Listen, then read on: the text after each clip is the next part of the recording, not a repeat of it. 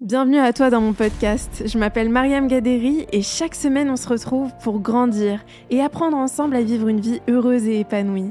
Ici on parle de développement personnel avec des invités inspirants qui ont des histoires à raconter et de la sagesse à partager en masse. Si tu cherches des idées, des outils ou de l'inspiration pour reprendre le pouvoir sur ta vie et devenir la meilleure version de toi-même, alors t'es au bon endroit.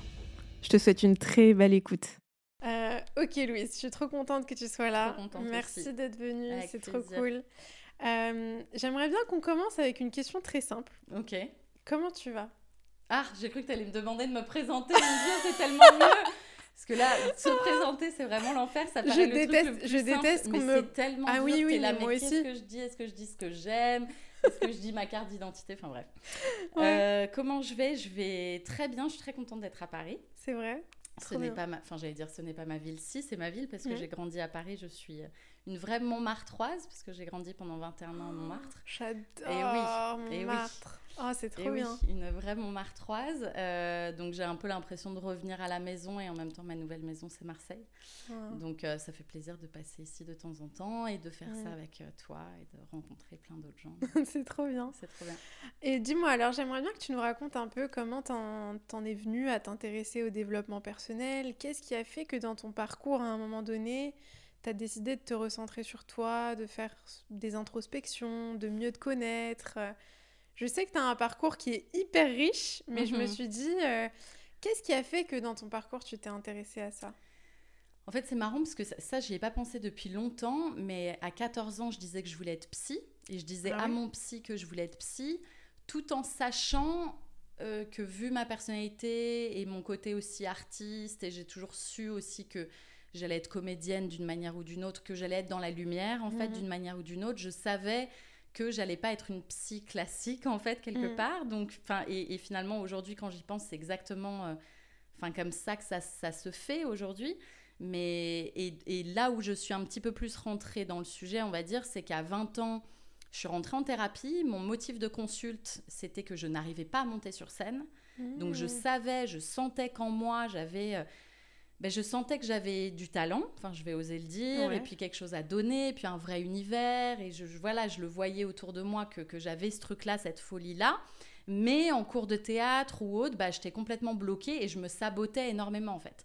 Donc je suis rentrée en thérapie à 20 ans pour ça. J'ai- tout de suite très rapidement fait de la thérapie de groupe Ah ouais, dont ça, on parle beaucoup moins en fait. On parle, parle beaucoup- jamais de on ça. parle pas beaucoup de ça. Donc je suis allée, et c'est ça qui m'a donné envie de faire mes retraites aujourd'hui, dans des week-ends de thérapie de groupe. Quand j'y pense, enfin, non mais j'ai les images en tête parce que ça, ça- c'est vraiment, on assiste à des scènes qui sont, enfin, qui sont dingues en fait, enfin, qui sont dingues dans le premier sens et le second sens du terme, qui sont hallucinantes de, de vérité, de réalisation, de conscientisation, de dépassement de soi, de, Mhm. de, de, enfin, voilà, de aha moment, tu vois, comme dirait Oprah, et en même temps des scènes euh, folles en fait, enfin Mhm. folles dans le sens euh, de libération émotionnelle très forte, tu vois, où euh, on avait des batakas. Tu vois, C'est donc quoi des batakas bataka, c'est une sorte de, de batte de baseball en mousse. Ouais. Et on, et on tapait sur des coussins, Ah tu ouais vois, pour sortir sa colère, sa rage, sa détresse. Enfin, tu vois, on, on allait très loin. Je, je pense que mon thérapeute et toute l'équipe, ils avaient des approches, c'est même pas je pense, c'est je sais qu'ils avaient des approches qui étaient un peu controversées, Mm. tu vois, déjà à l'époque, parce que donc c'était quand même il y a 15 ans. Donc aujourd'hui, mental health, tout ça, Ouais. c'est très démocratisé, mais à l'époque, il y a 15 ans, mais clairement, j'étais une ovni pour tous mes potes, tu vois, de 20 ans. Et déjà, j'étais la seule de 20 ans à être dans ces groupes-là. Ils avaient Oh. tous 40 ans en crise de la quarantaine. Sérieux? Oui, aujourd'hui, moi, je fais des, des groupes comme ça, donc avec des femmes et quand même assez différents. Mais c'est vrai que les âges sont très mélangés. Il y a des femmes de 22 ans, des femmes de 65 et tous les âges au milieu.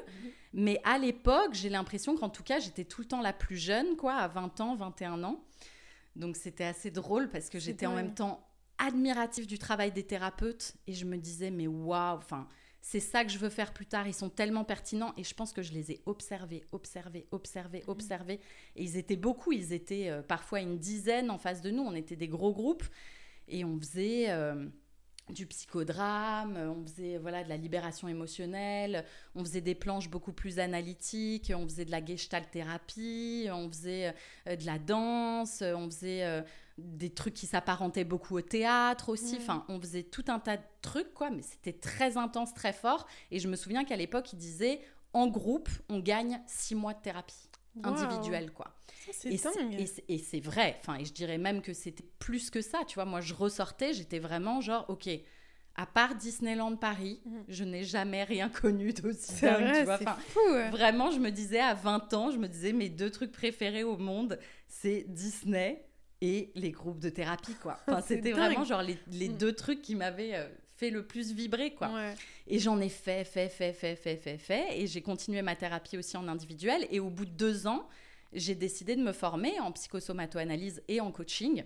Et c'est marrant encore une fois parce qu'à l'époque, je j'aurais jamais pensé vraiment pratiquer, en tout cas en individuel, Mhm. j'aurais jamais pensé avoir un cabinet, etc. Je me, je, je me formais vraiment par passion. quoi. Mm. Et, euh, et ça, les gens le savent pas. Ils pensent que j'ai été comédienne pendant 10 ans et qu'après, je me suis reconvertie, tu vois, euh, pendant ma trentaine. Mais en fait, à 22 ans, j'étais en formation. Enfin, oui, c'est ça. À 22 ans, j'étais en formation psychosomato, tu vois. Ouais, parce que ça te passionnait. Et parce que ça me passionnait. Je captais rien. Parce que j'avais Mhm. 22 ans. enfin, tu vois. je captais nada. Mais il y avait des choses que je captais quand même à mon petit niveau. Mais je me souviens qu'il nous demandait de lire Freud et tout. Mais il n'y a rien de plus imbitable que Freud. Enfin bref. Et, euh, et je suis sûre qu'aujourd'hui, si je refaisais cette formation, je le comprendrais tout à fait autrement et tout. Mais je, voilà, je le, je le comprenais avec ce que je pouvais comprendre. Et, et, et je pense que j'avais quand même une certaine maturité psychologique bon, voilà, pour, pour faire ce genre de choses. Bien Mais sûr. donc euh, ça m'a passionnée, j'ai fait ça pendant deux ans, on a eu plein plein plein d'intervenants, etc. Enfin c'était vraiment passionnant. Et à 24 ans, je me suis formée à une autre pratique qui s'appelle le jeu du Tao, que peut-être tu connais. Non. Ça me dit quelque chose. Le jeu du Tao, c'est un vrai jeu de loi Ouais. où tu as des dés, des cartes, des, des, des petites Ouais. pierres. euh, tu passes par le monde du feu, de la terre, de l'air, de l'eau. Enfin, c'est vraiment un jeu, sauf que c'est du coaching ludique. Mm. Et en fait, tu es avec d'autres joueurs et c'est gagnant-gagnant. Et les cartes que tu tires, tu vas piocher des questions selon ta quête. Tu vas choisir une quête personnelle, c'est vraiment romancé, mais en fait, c'est une problématique, un désir, quelque chose pour lequel tu viendrais chez le psy. Mhm. Et au fur et à mesure de ton jeu, tu vas tirer des cartes qui vont te faire des cartes de questions que pourrait te poser un psy, quoi. Mhm. Tu vois, selon ton niveau de d'approfondissement. Enfin, tu vois ce que je veux dire? Ouais, Tu vas ouais, plus ouais. ou moins loin selon les mondes que tu traverses. Et les autres personnes autour de la table te, te font des feedbacks, en fait. Waouh. Donc c'est hyper puissant, ça peut durer des heures, ça peut se jouer euh, avec des gens que tu connais pas, avec des gens que tu, que tu connais, avec ta famille, avec pas ta famille. Enfin, c'est un outil hyper puissant et c'est un outil que j'adorais parce que ça me permettait de au moins me baser sur quelque chose. Mhm. Parce qu'au début, j'avais pas mes propres outils, j'avais 24 ans et j'ai commencé à faire ça dans des entreprises. J'ai fait ça chez, Dan- chez Danone notamment, ça a été mon premier client, ce qui est assez Waouh, c'est dingue. génial. J'avais 24 ans et j'étais là. Enfin, quand j'y pense, je me dis 24 ans, c'est quand même hyper jeune. Mais moi, je me sentais mais tellement dans mon élément, tu vois. Je me sentais vraiment à ma place. Donc, c'est vraiment beau, quoi. C'est magnifique. Et, et ensuite, et j'ai fait ça chez des particuliers, etc. Et, euh, et ensuite, bon, j'ai repris mon, mon, mon truc de comédienne. Je suis partie au Canada. Mm. J'ai fait du stand-up, du burlesque. J'ai eu une troupe d'impro. Enfin, j'ai fait incroyable. plein d'autres trucs qui n'ont rien à voir. Et j'ai voulu rentrer, voilà, euh, quand j'ai eu 30 ans, parce que tout le long de ma vingtaine, j'ai continué un peu moi-même mon cheminement, on va dire, euh, personnel, quoi. Et à chaque fois que j'allais dans un endroit, que ce soit une retraite méditative, par Mhm. exemple, ou... euh, tu vois, des trucs parce que j'ai été passionnée de nutrition et j'ai été végane et crudivore pendant un long moment et je me suis vachement intéressée au, justement au, au pouvoir de, de l'alimentation sur le Mm. corps, la dépression. Moi, c'est vraiment le moment où je suis devenue crudivore et végétalienne que je me suis vraiment sortie de mes dépressions chroniques. Je l'ai partagé Ah ouais souvent. Ouais, ouais, le pouvoir Super de l'alimentation vivante. Ouais, ouais. Mais ils en- j'avais, je crois que j'avais écouté un TED Talk là-dessus. où il disait euh, comment est-ce que ça, ça t'a vraiment impacté alors? C'est c'est dingue en fait. Et c'est quelque chose dont on parle pas beaucoup. Mais c'est vrai que, bon, moi, après 5 ans de thérapie, si tu veux, au bout d'un moment, j'avais l'impression de nourrir le monstre. Hmm. et de, que de toute façon, tu as toujours quelque chose à bosser C'est intéressant ce que tu dis. et que tu vas toujours. Et que quand c'est ta passion, tu vas toujours aller plus loin et tu vas toujours. Et moi, j'adorais le travail de l'ombre, tu vois. Mm. Vraiment le travail euh, profond. Par exemple, quand je suis dans des épisodes dépressifs, j'aime, j'aime plonger, tu vois. J'aime y Mm. aller, aller voir ce que ça m'apprend, aller voir, tu vois. Vraiment, j'ai ce, ce truc-là, tu vois. Et c'est ça qui fait que j'adore mon métier, tu Mm. vois, creuser, quoi. Ouais. Sauf que quand tu creuses la merde et la merde, ben, tu vas toujours trouver la merde. hein. Ça, il n'y a pas vrai. de souci. Et du coup, au bout d'un moment, bah, j'ai déconstruit, déconstruit, déconstruit. J'ai eu l'impression d'avoir fait la guerre avec tout ce que j'étais, tous mes parents, mon passé, mon enfance, mes amis, mes mecs, Julien à l'époque qui était mon mec, avec qui je me suis séparée puis remise ensemble. Enfin bref, j'ai fait la guerre à, à tout ce qui existait dans ma vie. Donc il y avait table rase, il n'existait plus rien. Tu vois, j'étais comme sur une espèce de, ouais, de, de, de Tableau terrain blanc. de guerre, quoi, enfin post-apocalyptique. Et je me suis dit, bah là maintenant, faut reconstruire en fait, quoi. Enfin, tu vois, et la reconstruction, bon, la reconstruction, je trouve que pour ça, le coaching, c'est super, typiquement. Poser un projet et vraiment Mm. poser des engagements et vraiment, euh, voilà, créer quelque chose, enfin, tu vois. Ouais, ouais, ouais. Ça, je trouve que c'est un outil hyper puissant.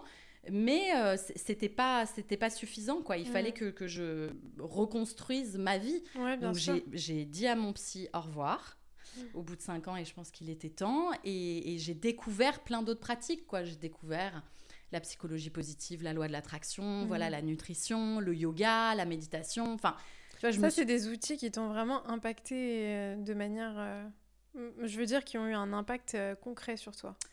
Ouais plus ou moins Mhm. Tu vois, je pense qu'il y en a qui ont plus ou moins résonné. Par exemple, la méditation, c'est pas ce qui résonne le plus chez moi, c'est pas ce qui a eu le plus d'impact.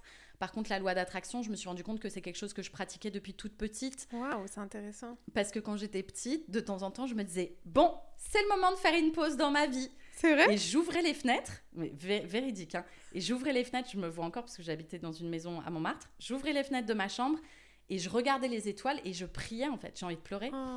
Et je priais, je disais merci pour ça, merci pour ça. Et en fait, je faisais des prières de gratitude. Mm. Et je savais même pas que c'était de la loi d'attraction. Et ensuite, je, je faisais des prières de demande, en fait, Mhm. tu vois. Et, euh, et puis même, la loi d'attraction, on la vit tous quand on est dans la rue avec des écouteurs. Enfin, je partageais ça en story l'autre jour. Et que, et que tu t'imagines, que tu te projettes, que tu te vois dans quelque chose, tu vois, et que ça vibre dans tout ton corps et que tu te dis, mais c'est ça qu'il faut que je fasse, c'est ça, c'est ça, je le sens.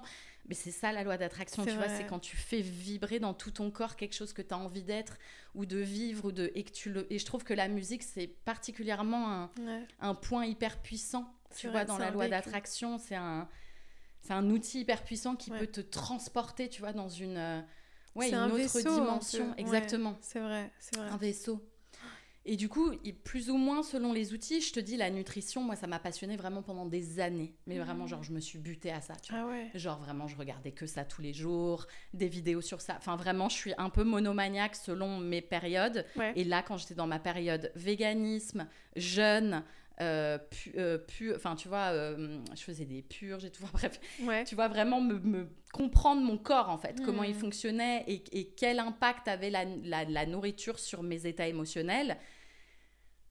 Ça a été une renaissance. Comment est-ce que. qu'est- qu'est- Qu'est-ce que tu as appris justement de cet impact de la nourriture sur notre état émotionnel? Parce que tu vois, je me pose beaucoup cette question.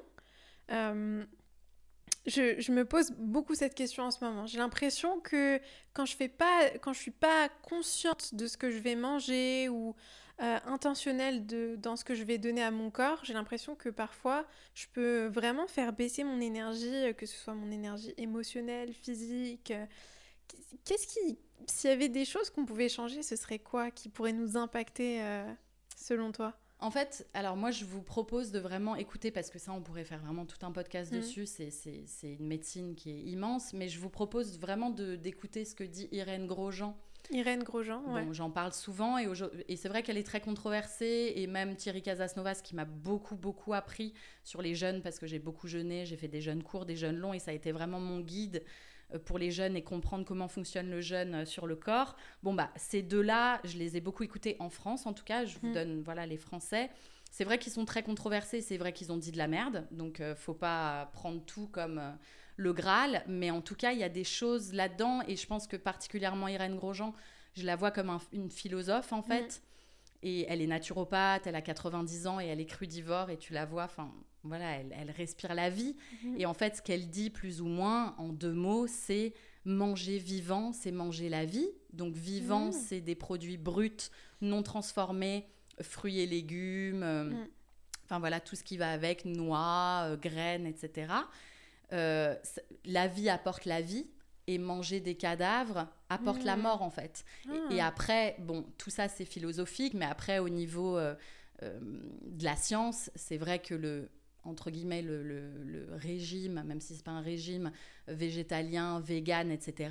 Bon bah a eu beaucoup d'impact sur euh, type 2 diabetes, enfin tu vois le diabète Ouais. de type 2, euh, le- évidemment le- les problèmes de poids, enfin tu vois tout un tas de, de problèmes de Mm. santé parce que biologiquement, c'est vrai qu'on a plutôt les dents plates, on Mm. est plutôt fait comme des, hum, des, des pas des herbivores, mais des comment Comment on dit? Pas des carnivores, mais oui des oui des herbivores, c'est ça. Enfin Mm. des, des hum, le on descend du singe quoi. Ouais, tu vois des sûr. frugivores, des Mm. herbivores, donc les, voilà, on est censé plutôt en grande majorité manger des bananes, des Mm. plantes, des fruits et légumes, des graines, etc.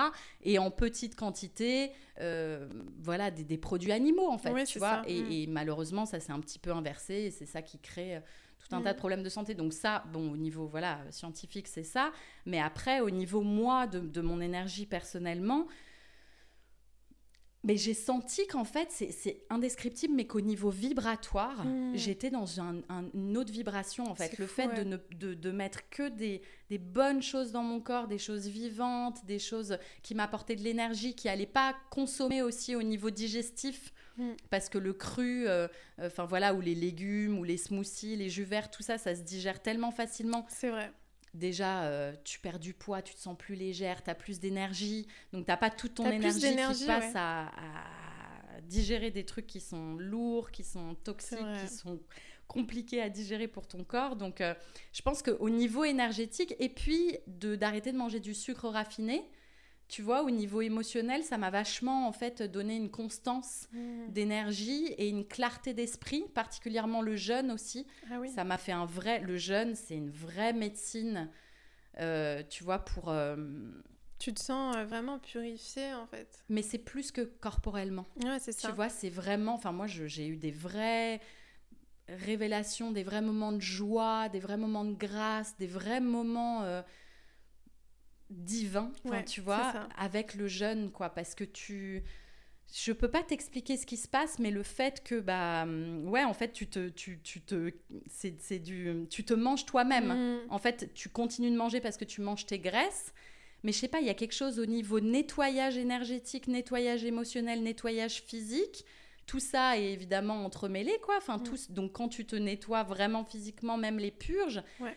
C'est très puissant au niveau clarté d'esprit, émotionnel et tout, parce qu'on est... On peut être embrouillé un peu avec tout ce qu'on absorbe à la fois dans nos yeux, mais aussi dans notre bouche, quoi, au Oui, quotidien. on et- absorbe dans- à tous les niveaux même. C'est ça. euh, ouais, c'est vrai, c'est vrai. et de faire pause en fait, d'arrêter tout. Enfin, Mm. tu vois, c'est Mm. c'est un peu le jeûne, c'est stop. Tu vois, on Ouais. met son corps en pause et pourtant le corps à ce moment-là, bah, il se dit ah, on me demande pas de digérer, donc je vais nettoyer. Il peut pas, il peut pas faire deux choses en même temps, donc il va nettoyer. Et putain, quand il nettoie, tu sens que ça nettoie à tous les niveaux en C'est fait. quoi. exactement ça. Mais c'est ouais, c'est très puissant. Et je m'en vais faire une, euh, une retraite de jeûne et randonnée là de six C'est jours vrai euh, le mois prochain. Donc je reprends un peu cette pratique-là. euh, ouais, je suis Du très jeûne. contente. Ouais. C'est trop bien. C'est c'est vraiment très puissant. C'est euh, c'est vraiment une pratique presque spirituelle en fait. Ouais. Au-delà de. De toute façon, le corps et l'esprit sont liés. hein. Hmm. Enfin, je pense, moi, je, c'est comme Hmm. ça que je vois les choses. Et, euh, et du coup, parce que je me posais la question, dans, dans ton parcours, donc tu commences à te former avec le coaching. euh, c'est- j'ai trouvé ça super intéressant euh, récemment parce que là, tu vois, t'en parlais du fait que ce qui t'a déclenché euh, d'aller en thérapie, c'est le fait d'avoir du mal à monter sur scène. Mhm. Déjà, est-ce que tu peux nous raconter un peu comment ça s'est passé quand tu es remontée sur scène? Et récemment, je voyais euh, dans tes stories, tu parlais du fait de d'aller euh, sur scène, de, bah, de te lâcher, de lâcher prise et de d'être vraiment toi-même. J'ai trouvé ça super inspirant. Mhm. Ça m'a beaucoup parlé parce que je, je pense que je me reconnais aussi là-dedans, dans le sens où j'ai encore cette peur euh, de monter sur scène, de parler en public, etc. Mais euh, ouais, j'aimerais bien que tu nous en parles. Qu'est-ce qui, comment est-ce que ça a changé aujourd'hui? Comment est-ce que tu te sens quand tu montes sur scène? Et qu'est-ce que tu as appris sur toi en montant sur scène? Bah, moi, là, ce que j'ai envie de te dire, c'est, en tout cas pour moi, Mm. il n'y a pas eu de quick fix. Ouais. Aujourd'hui, malheureusement, on est dans une, euh, tu vois, dans une société de quick fix. On a vrai. envie d'avoir des déclics, on a envie d'avoir une, une success story d'un truc du jour au lendemain. Ouais, On vrai. a envie d'avoir le, le truc magique que la personne va nous dire, qui va nous déclencher nous-mêmes notre aha moment et de dire ok, vrai. tu vois. Et, et je sais que c'est pour ça que les gens écoutent des podcasts, mais malheureusement, je dois vous dire que ça ne sera pas le cas. Non, mais c'est vrai, j'ai l'impression que c'est un travail tellement sur long terme Mm. et surtout tellement sur d'autres aspects. Parce que moi, quand je suis arrivée chez le psy et que je lui ai dit ça, il m'a dit ok, très bien, ça on le met de côté. Parle-moi de tes parents. Ah. Enfin, tu vois Parce que forcément, ça vient de quelque part. Enfin, tu vois, et il faut aller creuser ailleurs. Mhm. Donc, euh, en fait, parfois, on se focus là-dessus euh, en se disant, euh, j'arrive pas à monter sur scène et donc il faut que je monte sur scène ou comment je peux. Mais en fait, c'est pas ça. C'est ton image de toi, ta comparaison, ton estime de toi, ta confiance en toi, comment tu te vois dans le regard de l'autre et comment tu, pro- tu projettes ton propre regard de toi-même dans le regard des autres en disant le regard des autres. Mais le regard des autres, on sait très bien qu'il n'existe pas. D'ailleurs, c'est toi qui as fait un- une vidéo là-dessus récemment en Je- disant le regard des autres, c'est notre propre regard Mm. qu'on projette dans le leur. Oui. Ouais, ouais, ouais, c'est vrai ce que tu dis. C'est intéressant euh, que tu dises que le regard des autres n'existe pas, en fait. Mm. C'est... Ce qu'on voit dans le... euh, moi, je commence mes stages en faisant du eye gazing. Tu vois ce que c'est le eye gazing? C'est une pratique, c'est la première pratique du tantra, c'est regarder l'autre dans les yeux sans parler pendant un long moment, en silence. Waouh. Moi, j'appelle cet exercice l'autre c'est moi. On n'est que des Mm. miroirs les uns des autres. Tu vois ce que je veux Mm, dire mm. Donc, tu vas voir, enfin, je vais voir dans ton regard ce que je pense de moi-même. Tu, tu vois ce que je veux dire C'est trop vrai. C'est trop et, vrai. et- et je l'ai vu parce que quand j'avais pas confiance en moi, j'étais complètement parano du regard des autres à me dire. Déjà, j'avais l'impression que les gens me regardaient tout le temps. Mais ça, en fait, c'était mon, propre, vrai. c'était mon propre désir.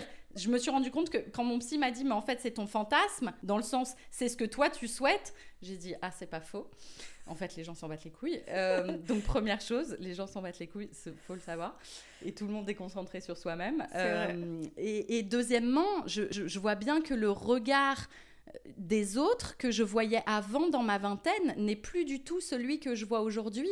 Et je suis sûre que c'est pas seulement parce que j'ai changé, mais parce que j'ai surtout changé mon regard sur moi-même. Tu vois ce que je veux Mm. dire? Ouais, je vois ce que tu veux dire. donc pour répondre à ta question sur la scène, euh, la scène, je pense que c'est tout ça que ça mettait en lumière.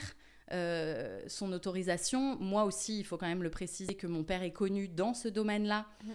et que du coup, même s'il a jamais fait de théâtre, ça ajoutait une dimension forcément aussi. Donc, enfin, c'est tout ce merdier-là Mhm. qu'il fallait dénouer. Euh, et, et récemment, donc 15 ans après, je me retrouve sur la tournée de Bliss, Bliss Stories, qui est un podcast de maternité, qui a donc créé un spectacle interactif et hybride autour de ce podcast où on est plein à intervenir. Et elle nous a donné carte blanche. Et du coup, je me suis retrouvée à faire 15 minutes de ce que je voulais sur scène. Et du coup, je me suis éclatée à faire un mélange de mes retraites, faire méditer les gens, les faire danser, les faire rire, les faire pleurer, etc. Et, et- et c'est là que, et c'est aussi avec la pratique, Mhm. tu vois, c'est aussi avec les deux tournées qu'on a faites. On a fait deux Trianon, on va faire l'Olympia le 8 mars. Waouh, c'est génial. C'est dingue. C'est aussi simplement avec la pratique de se confronter au truc Mm.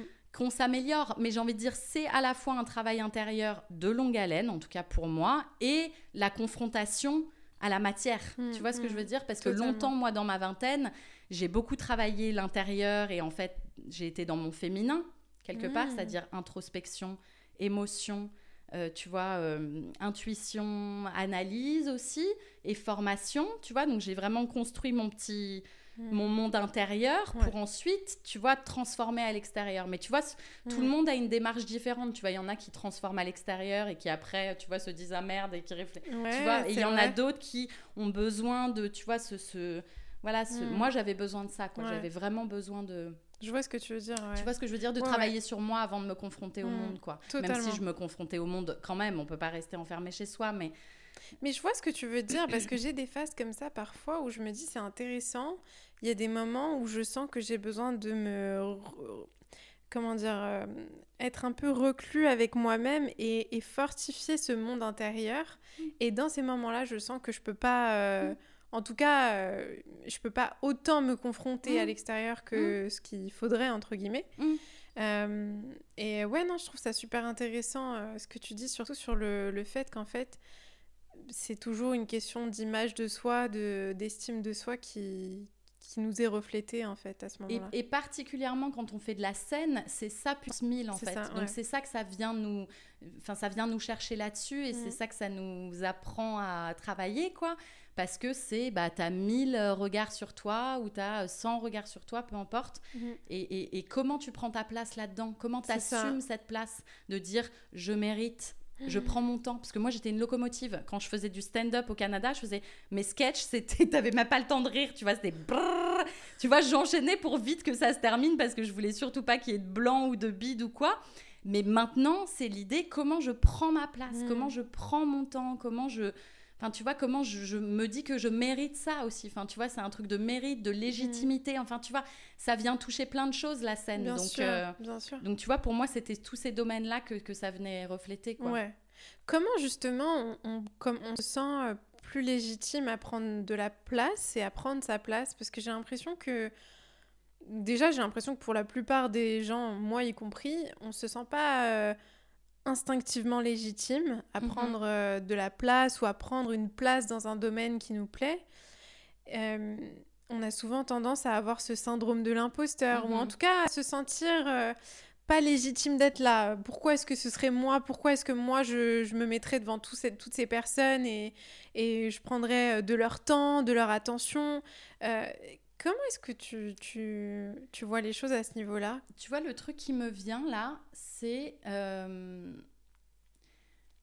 si tu sais que tu dois y être au fond de toi et que tu le sens, mmh. mais que tu ne te l'autorises pas, tu prives les autres. Tu prives les autres de ton expérience, de ton... En fait, c'est ton don. C'est très vrai. C'est ton talent, c'est vraiment mmh. ce que tu as à offrir. Et, et, et, c'est ça qui était compliqué dans ma vingtaine parce que je sentais que c'était. J'avais une espèce de. Enfin, je disais que j'avais une espèce de malédiction parce que je sentais que j'avais un devoir de le faire, d'être sur scène et de faire tout ça. Mhm. Mais c'était dur. Tu vois, j'y arrivais pas, quoi, clairement.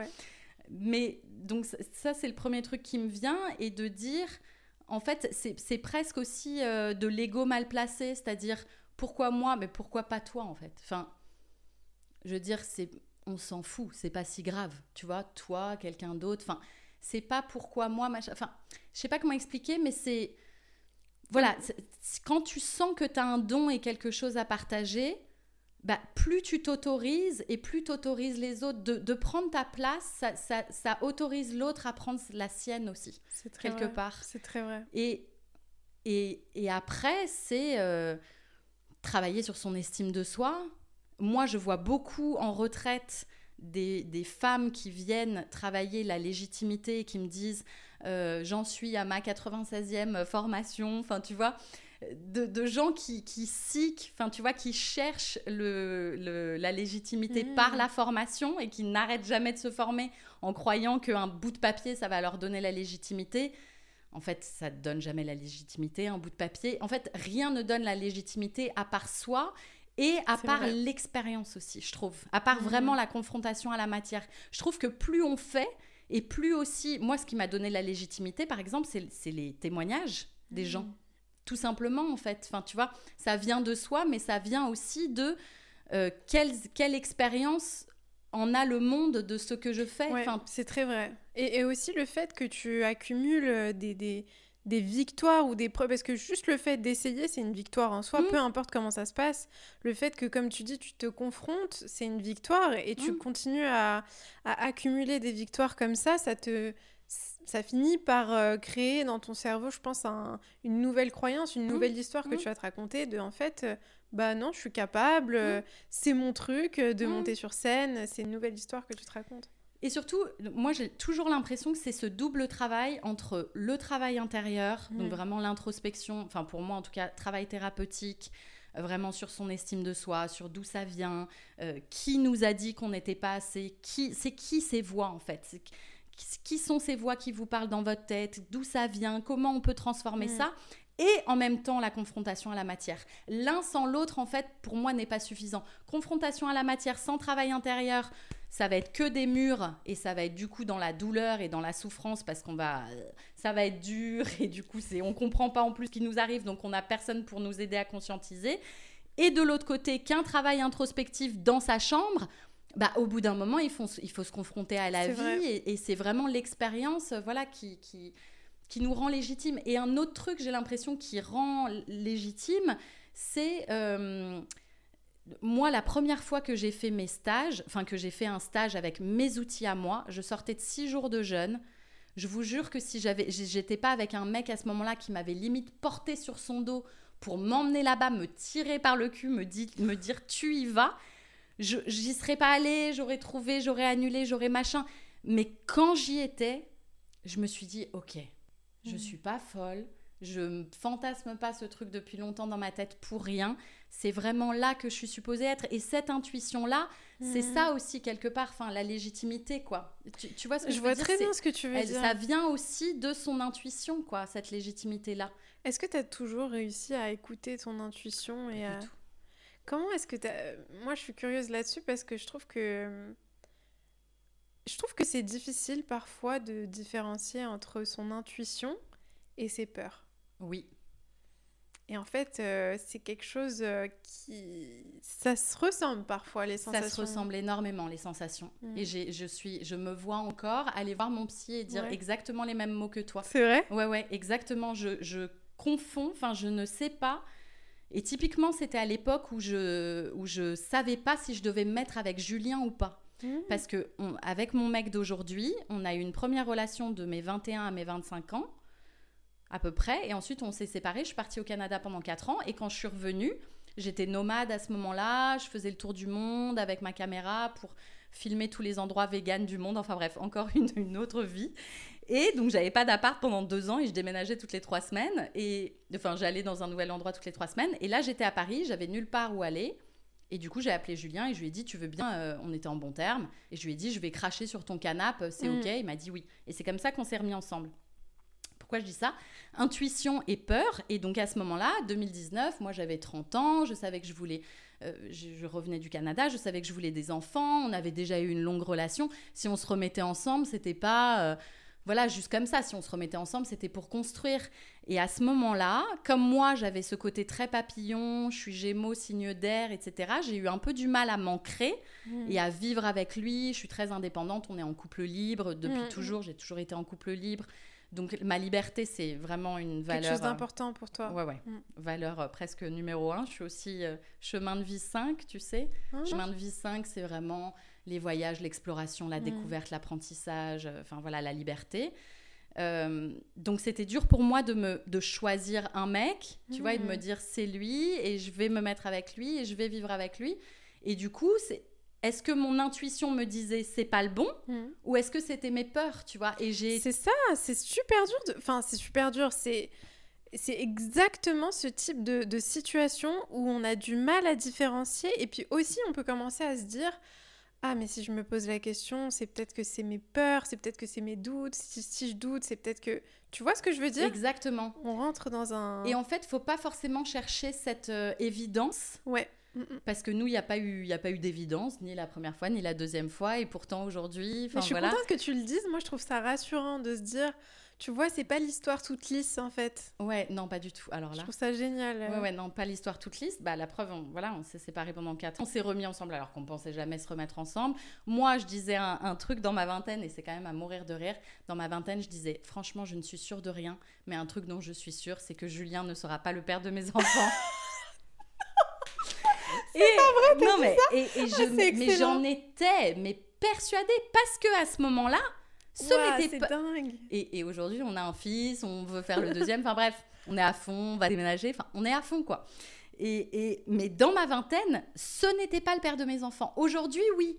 Mais tu vois, les gens changent aussi, enfin, dans une certaine mesure, et s'ils ont bien envie, et évidemment, personne va changer personne, mais en tout cas, à 20 ans, non, c'est sûr que dans cette relation dans laquelle on était, personne n'allait faire des enfants avec personne. Mais aujourd'hui, oui. Donc non, ça n'a pas été évident. Et pour revenir à cette question de, bah voilà, de, peur et d'intuition, moi j'ai fait des séances à ce moment-là avec une chamane hmm. euh, psycho psychothérapeute qui s'appelle Ghislaine Duboc, que tu dois connaître. Je l'adore. J'adore. Bah, je l'adore, elle est géniale. Elle est géniale. Je l'ai invitée sur le podcast. Ah bah, ça m'étonne pas.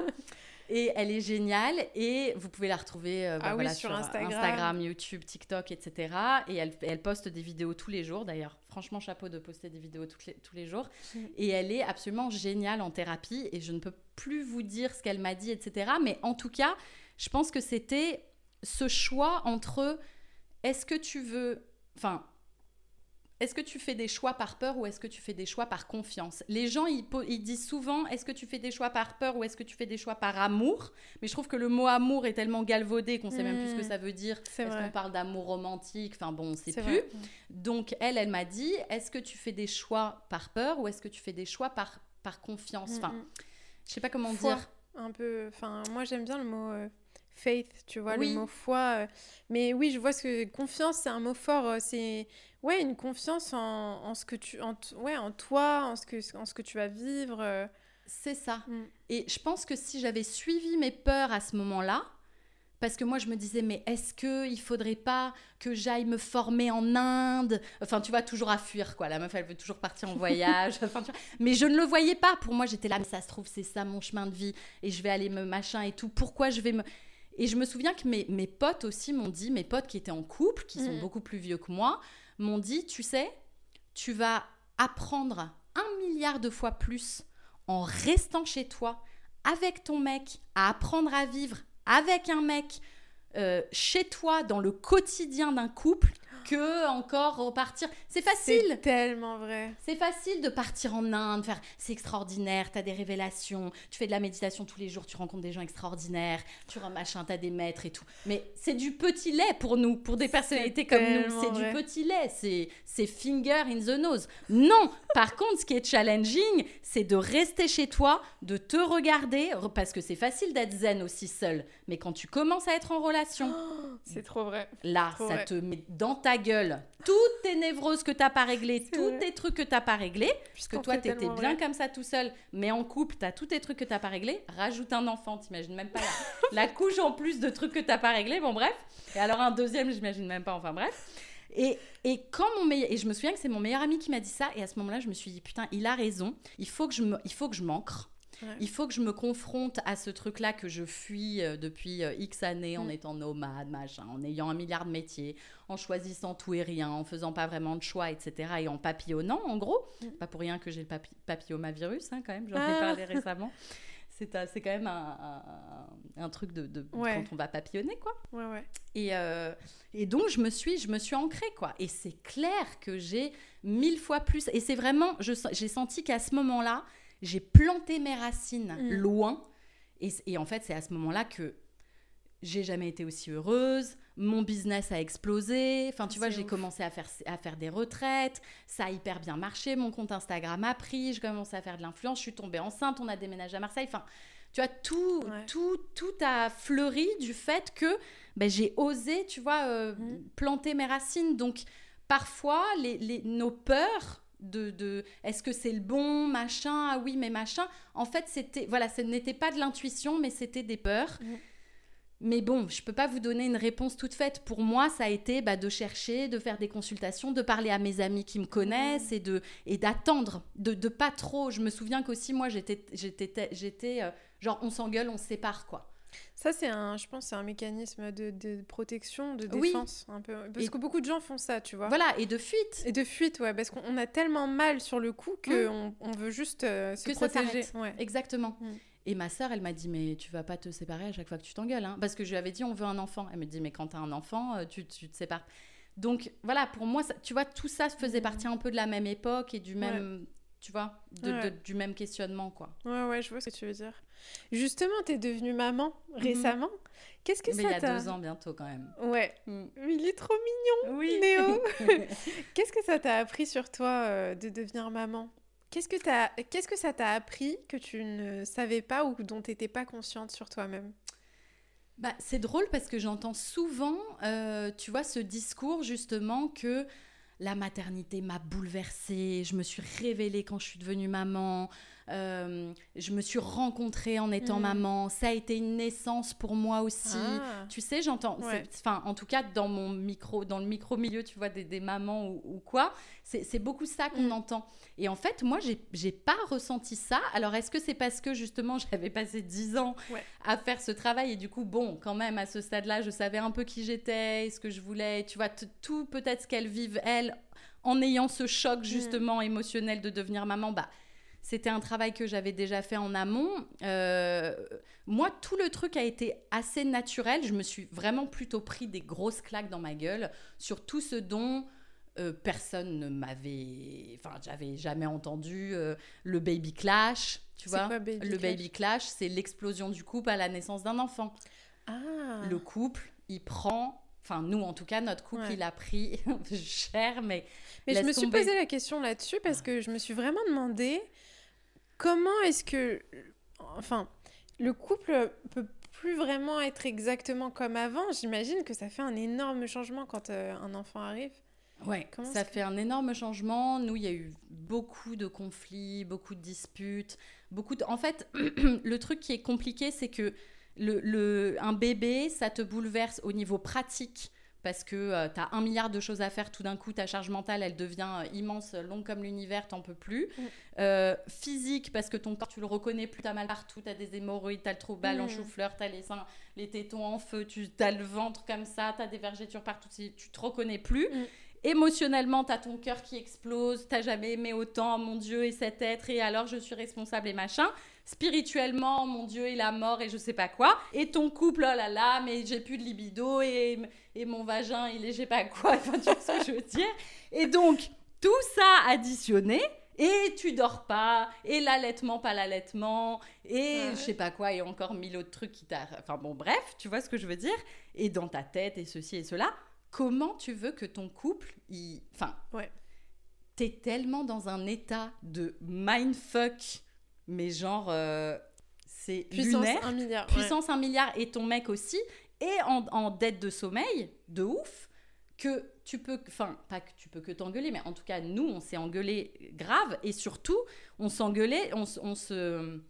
On se refilait Ouais, le. Tu ouais. vois ce que je veux Ouais, dire. Non, mais moi, j'ai. Là, je l'ai gardé pendant 47 minutes. Non, mais attends, toi, t'as dormi 33 minutes. Non, mais. Et toi, t'as dormi 23 minutes tout à Enfin, tu vois, et, et tu comptes, et tu commences à compter les points, en fait. Ouais, tu ouais, vois. Et t'as envie que. Bah, t'as envie d'avoir du relais, en fait. Ouais, c'est ça. Tu vois, et dans nos sociétés individualistes où on a euh, un mois de congé paternité, euh, deux mois et demi de congé maternité, donc autant te dire c'est que dalle. Et encore, nous, on a eu Mm. la chance que Julien prenne 18 mois. Julien, il a pris Ah. 18 mois de congé paternité, donc c'est comme ça que j'ai pas fait une dépression postpartum. Ah c'est comme ça, enfin, c'est comme ça que ça s'est dans l'ensemble plutôt bien passé. Mais c'est pour ça que les couples explosent. Je crois qu'il y a un couple sur quatre qui, qui- qui explose la première année. Ah ouais. Donc nous, on s'est promis de pas se séparer la première année parce qu'on avait cette donnée-là. Mais même si on avait cette donnée-là, on pensait pas bah, que même ce serait aussi dur. que ce serait aussi dur et que la libido en prendrait. Enfin, moi, j'appelle toujours ça la libido d'eau, quoi.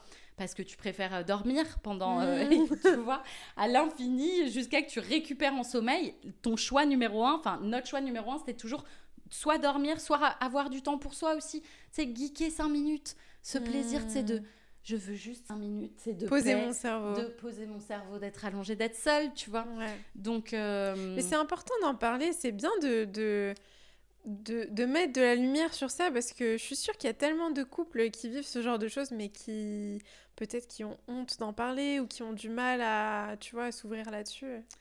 Bah ouais, et moi, ce que j'ai vu, c'est que plus je parlais justement de tout ça, et plus les gens me disaient Oh là là, merci, Merci. je me sens moins seule et Bah tout, oui. tu vois. Et donc, je me. Au final, j'ai continué à avoir de moins en moins de filtres, etc. Parce que je me disais, moi, ça me fait du bien, Ouais. parce que ça me décharge et ça me fait plaisir de poser des mots, que ce soit par écrit ou d'en faire une petite vidéo, Mhm. parce que j'adore le storytelling et tout. Je trouve ça, ça rend le truc créatif et c'est chouette. Et en même temps, je voyais que je me sentais moins seule, les autres se sentaient moins seuls et, et on se donnait des conseils, Mhm. quoi, tu vois. Ouais. Je dis toujours que j'ai l'impression d'avoir euh, 80 000 copines maman euh, Mhm. et que dès que j'ai une question, mais comment on fait ça? Bah les meufs, elles sont super euh, expérimentées, elles me donnent toutes les, tous les bons tips et tout, c'est trop Ouais, bien. C'est trop trop bien. Donc, Franchement, euh, euh, c'est génial. Et là, vous allez peut-être en faire un deuxième. Bah, on a envie, en tout cas. Je sais qu'on ne fait pas un enfant et qu'on accueille un enfant Oui. et qu'il vient s'il a envie de venir et que s'il y a une âme euh, qui est. voilà, là-haut et qui choisit de, s'incarner, ce sera le plus grand bonheur. Mais, mais oui, et on sait qu'on va apprendre cher fois 1000. Mhm. One is one, two is twenty, comme on dit en anglais. Donc, euh, mais ouais, dans l'idée, pourquoi mhm. pas. Et du coup, je suis curieuse de savoir euh, comment est-ce que. Parce que, comme tu l'as dit, quand tu as un enfant, euh, ton corps change, tout change. Enfin, il y a tellement de choses qui, qui sont bouleversées dans ta vie. Comment est-ce que toi, ta relation à ton corps, elle a changé? Est-ce que est-ce que tu peux nous parler de ça? Parce que j'ai l'impression que c'est un sujet qui est quand même super important euh, pour les femmes de façon générale. De façon générale, la relation au corps pour les femmes, euh, c'est un, vrai sujet. Mais toi, comment est-ce que tu l'as vécu et. Parce que c'est la première chose qui m'a marqué dans ton contenu, c'est que tu étais très euh, ouverte sur ce sujet. Tu parles dans certaines publications de pas mal de choses reliées à, à ton corps, comment ton corps a changé, enfin voilà, tu vois, le fait d'être enceinte, de porter la vie. Comment est-ce que ça a changé pour toi euh ben, je pense que justement ce que je disais sur, sur ce poste où je... Enfin, il y a un poste que j'ai fait où je suis enceinte de 5 mois et 3 mois postpartum et j'ai exactement le même ventre. Euh, et c'est tout à fait mm. normal. Euh, et, ce que je raconte dans, dans ce poste, c'est que je pense que notre rapport au corps, il vient beaucoup de notre mère. En tout cas, c'est ma croyance. Ah, et que je pense qu'une grosse partie du fait que je me sens quand même globalement bien euh, dans mon corps et globalement quand même très à l'aise, ça vient de ma mère, du fait que elle, je l'ai jamais vue faire de régime. Je l'ai jamais vu euh, se regarder et mal se parler. Mm. Euh, je l'ai jamais vu euh, ne pas aimer son corps. Je l'ai jamais vu se faire des remarques. Enfin, je l'ai jamais vu. Enfin, je l'ai toujours vu à l'aise en fait que c'était pas une priorité en fait, tu mm. vois, que c'était pas un focus. Mm. Et du coup, bah, je pense que du coup, ça résulte d'un rapport à l'alimentation plutôt sain et d'un rapport à son corps sain. Mm. Donc, je pense que c'est beaucoup transgénérationnel de, de, mère en fille. Enfin, les. Voilà, on se dit, ah, bah, si ma mère, elle se trouve pas belle, bah, moi, je lui ressemble, donc pourquoi je devrais me trouver belle? Enfin, tu vois, quelque part. Ah, c'est intéressant ce que tu dis. Enfin, tu vois, et il y a aussi un autre truc que j'avais vu, je sais plus où, mais aujourd'hui, je pense qu'on se compare comme on a accès au monde entier avec notre téléphone, on se compare à des gens qui ont rien à voir. Mais surtout, je trouve qu'on se compare, c'est vrai, mais qu'on se compare à des personnes qui ne reflètent pas la réalité en fait. Oui.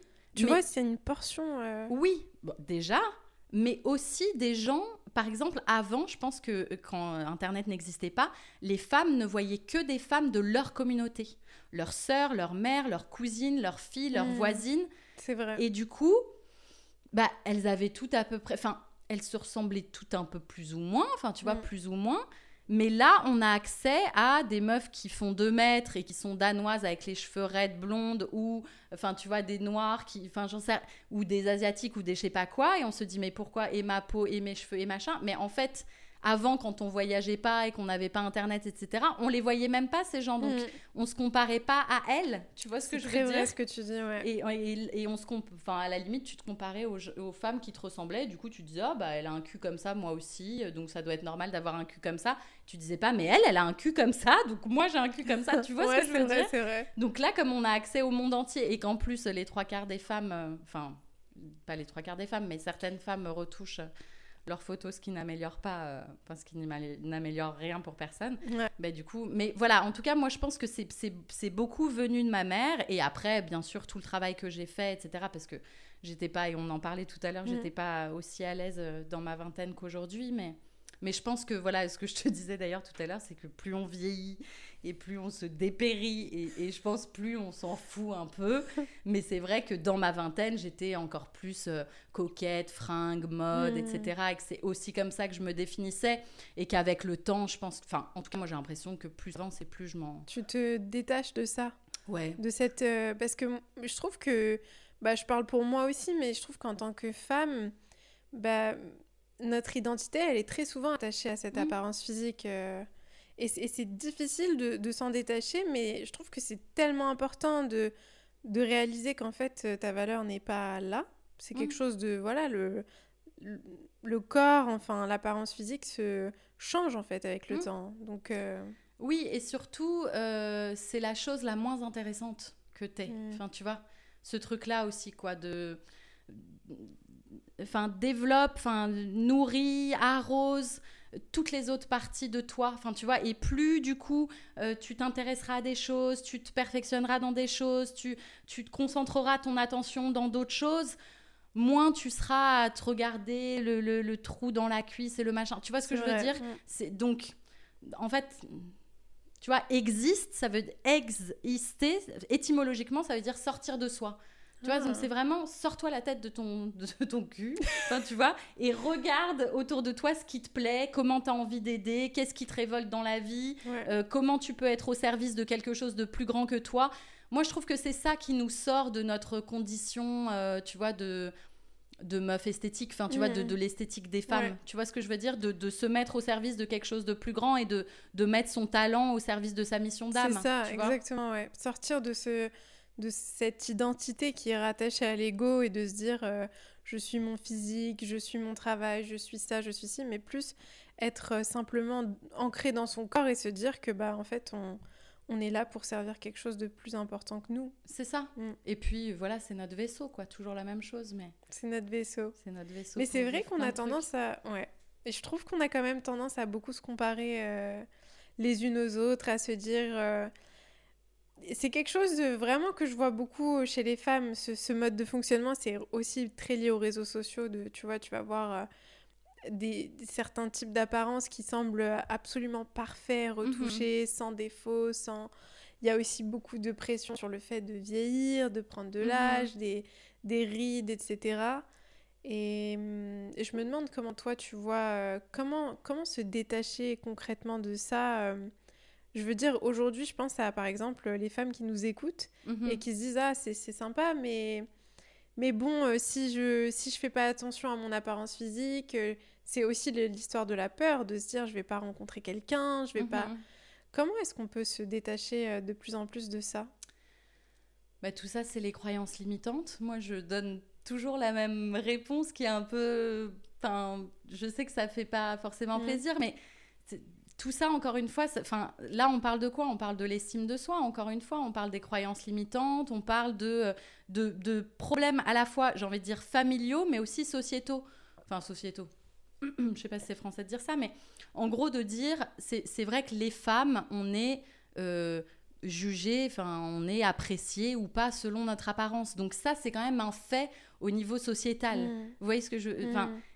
donc, on peut régler des choses au niveau personnel, mais à un moment, au niveau sociétal, il faut que ça bouge aussi, enfin, tu vois, à plein de niveaux pour qu'on mm. arrête de, mettre des carcans comme ça, enfin, tu vois, sur les femmes et, parce que nous, oui, on veut bien bouger, on veut bien se sortir, tu vois, de, toutes ces injonctions et de tous ces trucs. Mais, mais c'est vrai qu'il y a aussi, enfin, tu vois, c'est personnel et c'est collectif. Après, je pense que bien sûr, c'est systémique. Quand il y a un élément du système qui bouge, tout le système bouge. Donc, la société, ça veut rien dire. La société, c'est une, voilà, une somme d'individus. Donc, évidemment qu'il faut qu'on bouge tous individuellement. Mais comment se sortir du. Enfin, c'est ça, de, la comparaison, etc. Moi, c'est intéressant parce que là, quand tu me disais ça, les réseaux et tout, je, je remarque que je suis certains comptes, tu vois, de femmes, euh, bon, pas beaucoup non plus, mais certains qui font des photos en maillot de bain, ou tu vois vraiment des... Bon, d'ailleurs, je les suis pas pour ça, elles font autre chose à côté, mais... Et, et j'observe, là, quand tu me parlais ça, je me disais, ah ouais, c'est vrai que ça fait... Je me souviens pas la dernière fois où j'ai ressenti de la jalousie, où je me hmm. suis comparée. Tu vois, ça ne m'arrive plus jamais. Est-ce que ça t'est déjà arrivé? Oui, oui, oui. Et ça m'arrivait avant. C'est hmm. pour ça que je dis, pour moi, il n'y a pas de quick fix et de euh, trucs magiques. Pour moi, c'est un processus dans le temps de, travailler sur soi, sur son estime de soi, sa confiance, etc. Mhm. Et se rendre compte qu'aussi, enfin, je vais dire un truc peut-être un peu bateau, mais les, femmes, c'est comme des fleurs. Enfin, tu vois, non, mais. C'est vrai. Tu vois, il y, en a, c'est un coquelicot. Euh, il y en a une autre, elle pousse euh, l'hiver dans la neige. Il y en a une autre, tu vois, elle. Enfin, J'adore cette image. Enfin, tu vois, et tu peux pas comparer un, un pissenlit, enfin, enfin, je m'y connais pas du tout en, fleurs, comme vous pouvez le voir, mais c'est pas un mimosa avec une rose, avec un cactus, avec un. Enfin, c'est en fait, c'est absurde parce que quand on y pense, un éléphant, il va jamais euh, envier, euh, tu vois, un singe. Hmm. Enfin, tu vois, il va toujours connaître sa place. Et il va jamais se dire putain j'aimerais bien monter à l'arbre comment il fait? Moi je suis trop gros euh, putain c'est lui vraiment. Enfin, tu vois, faut aussi savoir qui on est en fait, mm. tu vois. Et, et ce que fait l'autre, bah, ce, n'est pas nous. Enfin, tu vois, mm, mm. on est euh, des animaux de la. Enfin, tu vois ce que je veux dire? Et on a tous notre force et. Il faut comprendre qui on est, quoi. C'est ça. Mais c'est vrai que je pense pour trouver que... sa place. Complètement. Mais c'est beaucoup d'ego finalement de, de, se, de se comparer, de se dire oui, lui il est comme ça, elle, elle est comme si, moi j'arrive pas à ça. euh. Mais tu sais, ça, c'est un sujet qui me, qui me trotte beaucoup parce que j'ai l'impression que c'est très souvent lié aux relations amoureuses, tu vois, Mhm. ou au regard euh, de l'autre, au regard des hommes qu'on se compare en Mhm. fait, tu vois. Je, je me dis, est-ce que est-ce qu'on se comparerait autant en tant que femme si c'était pas dans le but d'obtenir le regard de des hommes, enfin tu vois ce que je veux dire? Mhm. et il y a quelque chose là-dedans, je pense qu'il faut creuser parce que, euh, tu sais, c'est ce qu'on, en anglais on dit the male, the male gaze, tu Mhm. vois. Il y a vraiment cette sorte de compétition un peu, mais qu'on s'avoue pas trop, tu vois. Mhm. Il y a une compétition un peu malsaine autour de ça euh, sur les réseaux sociaux. Ouais. Et j'ai l'impression, mais pas que sur les réseaux sociaux finalement, euh, il y a quelque chose d'un peu malsain dans ça, dans le fait de, de, de s'identifier à euh, est-ce que, est-ce que je vais plaire aux hommes ou non? Est-ce que par rapport à cette femme, je vais plaire aux hommes ou non, tu vois? Mhm. Parce que j'ai l'impression que c'est ça la vraie question euh, qu'il y a. euh, Bah, moi, là, je vais te répondre euh, dans ce qui me vient. Là, ce qui me vient, c'est que en général, quand les femmes, en tout cas en retraite, amènent des histoires de comparaison, c'est souvent, c'est souvent des triangulations, en fait. Père, toi, par exemple, donc le père, donc parce que tu dis le male gaze, donc si on revient à ton histoire euh, petite fille, dans ton enfance, etc. Bon, euh, voilà, ton père, toi et qui alors? Est-ce que c'était ta mère? Est-ce que c'était ta sœur? Est-ce que c'était... En fait, revenir à...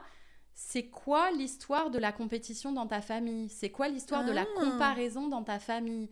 Tu vois, parce que C'est super intéressant ce que tu dis. Parce que souvent, quand, on, on- quand les femmes amènent ça, souvent c'est Ah bah, j'ai une sœur et j'étais toujours comparée à elle, et mon père il préférait elle, et enfin, tu vois, et du coup, bah, aujourd'hui, je vais toujours vers des mecs qui ont une autre femme et qui préfèrent cette Ouais. autre femme, et moi je suis toujours la meuf d'à côté, vers qui on va jamais vraiment. Putain, Hmm. c'est que. c'est Enfin.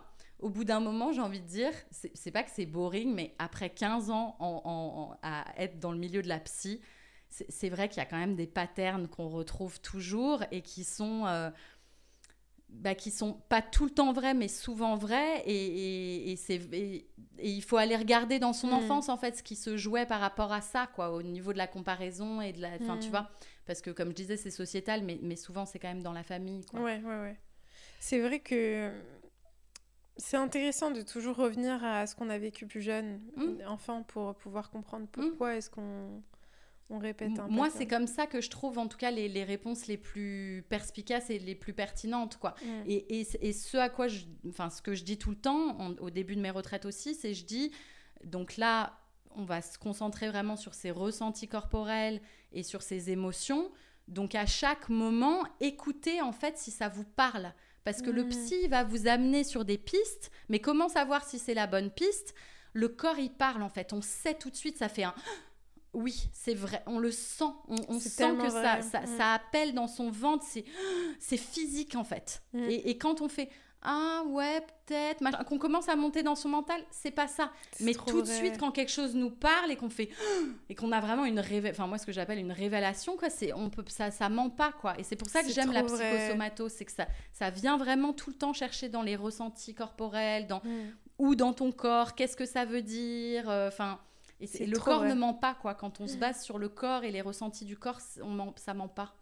C'est vrai, c'est vrai. C'est ça, c'est un bon indicateur euh, de vérité finalement. Et oui. Ouais. Parce que le mental, il va toujours euh, débattre ou s'inventer des trucs. euh, le l'ego spirituel aussi va toujours. bon, il va partir dans les hauteurs là euh, de la de la spiritualité, mais je trouve que de revenir aux sensations du corps et, et à ses émotions et, et de partir de là comme fil conducteur, Mm. c'est toujours une bonne euh, C'est une bonne une base. bonne approche, ouais. Ouais. Est-ce que tu peux nous parler de tes retraites? Je suis curieuse que nous en parles. Et Ouais. d'ailleurs, on mettra le lien peut-être s'il y a un lien pour euh, Ouais. s'inscrire ou quelque chose. Ouais, alors pour l'instant, je sais pas quand est-ce que tu vas publier ça, mais pour l'instant, elles sont toutes complètes euh, jusqu'en ma- enfin, jusqu'en avril, du coup. Mhm. J'en fais tous les mois. Alors, donc ça s'appelle des transformative week-ends. Ouais. C'est des week-ends de transformation en groupe. Mhm. C'est des week-ends, c'est des retraites entre femmes. Et en fait, le, la, la, genèse de ce projet-là, c'est que justement, après avoir fait tout un tas de, de d'expériences introspectives dans ma vingtaine, j'avais vraiment envie de plusieurs choses. J'avais envie de regrouper tous les thérapeutes, bah, un peu ce que tu disais tout à l'heure, tu vois, qui hmm. m'avaient euh, appris, qui m'avaient... J'avais envie de collaborer avec eux pour mélanger nos approches et j'avais aussi vraiment envie de proposer un truc qui soit complet en fait. Hmm. Vraiment ce trio corps, esprit, âme, c'est vraiment ce... Ben, c'est vraiment ouais, le, trio des, des week-ends. quoi. Et je me suis dit, j'ai envie de prendre les gens dans leur globalité et de leur proposer tout un tas de choses en fait. Mm. Que si ça, ça leur parle pas, bah ça, ça résonne. Que si l'écriture intuitive, bah c'est pas du tout pour eux, et bah que la danse, ils vont se révéler, ou que la libération émotionnelle, ou la méditation, ou le psychodrame, ou enfin. On fait de la relaxation aquatique, on fait du watsu, on fait de la CNV, on fait du psychodrame, on fait du chant spontané, on fait du eye gazing, on fait du, de l'art thérapie, on fait de la... Waouh, c'est génial on fait tellement, tellement de choses. On fait aussi de, l'improvisation théâtrale, de l'extatique danse. Enfin bref, on fait plein, plein de choses que des, voilà, des, pratiques que j'ai moi-même mm. expérimentées, euh, essayées ou que j'ai un petit peu transformées. Euh, voilà, des, parfois je fais des, mélanges, quoi. Je fais des petits mélanges de de rebirth, de relaxation aquatique, de watsu. Enfin, je mélange plusieurs approches que j'ai découvertes. Je ça trop cool, ouais. Euh, je fais ma, ma, petite sauce, quoi. Et, euh, et c'est génial, c'est tous les mois. C'est dans un domaine, dans le centre de la France, qui est absolument magnifique, où il y a une piscine intérieure chauffée à 29 degrés, justement. Oh là là, je vais y aller, moi Voilà, pour la relaxation aquatique. Une piscine extérieure pour l'été. C'est juste à côté d'une d'une petite rivière, d'une forêt où justement on va chanter, on va voilà oh, faire des choses, des marches, on fait de, enfin bref, plein de choses avec le corps aussi. Et, euh, et ouais, c'est génial. Moi, ce qui me marque à chaque fois le plus dans ces retraites, bon, non seulement bien sûr, c'est ces états de grâce que je, que je que je ressens. Et tu vois, tu parlais beaucoup de comparaison justement, mmh. enfin entre les femmes et tout. Et c'est vrai que là-bas, c'est une espèce de d'endroits, j'ai envie de dire, sacrés, mm. où on voit, où on le voit, on le, on le ressent, on le vit, la puissance des femmes quand elles sont mises ensemble. Ça hors, me donne des frissons. Hors, hors société, hors male gaze, hors, euh, hors de nos boulots, hors de nos familles, hors de nos étiquettes, hors de nos maisons, enfin tu vois, hors de tout ce qui, soi-disant, de comment on s'est construit ou comment... Là, elles viennent, elles.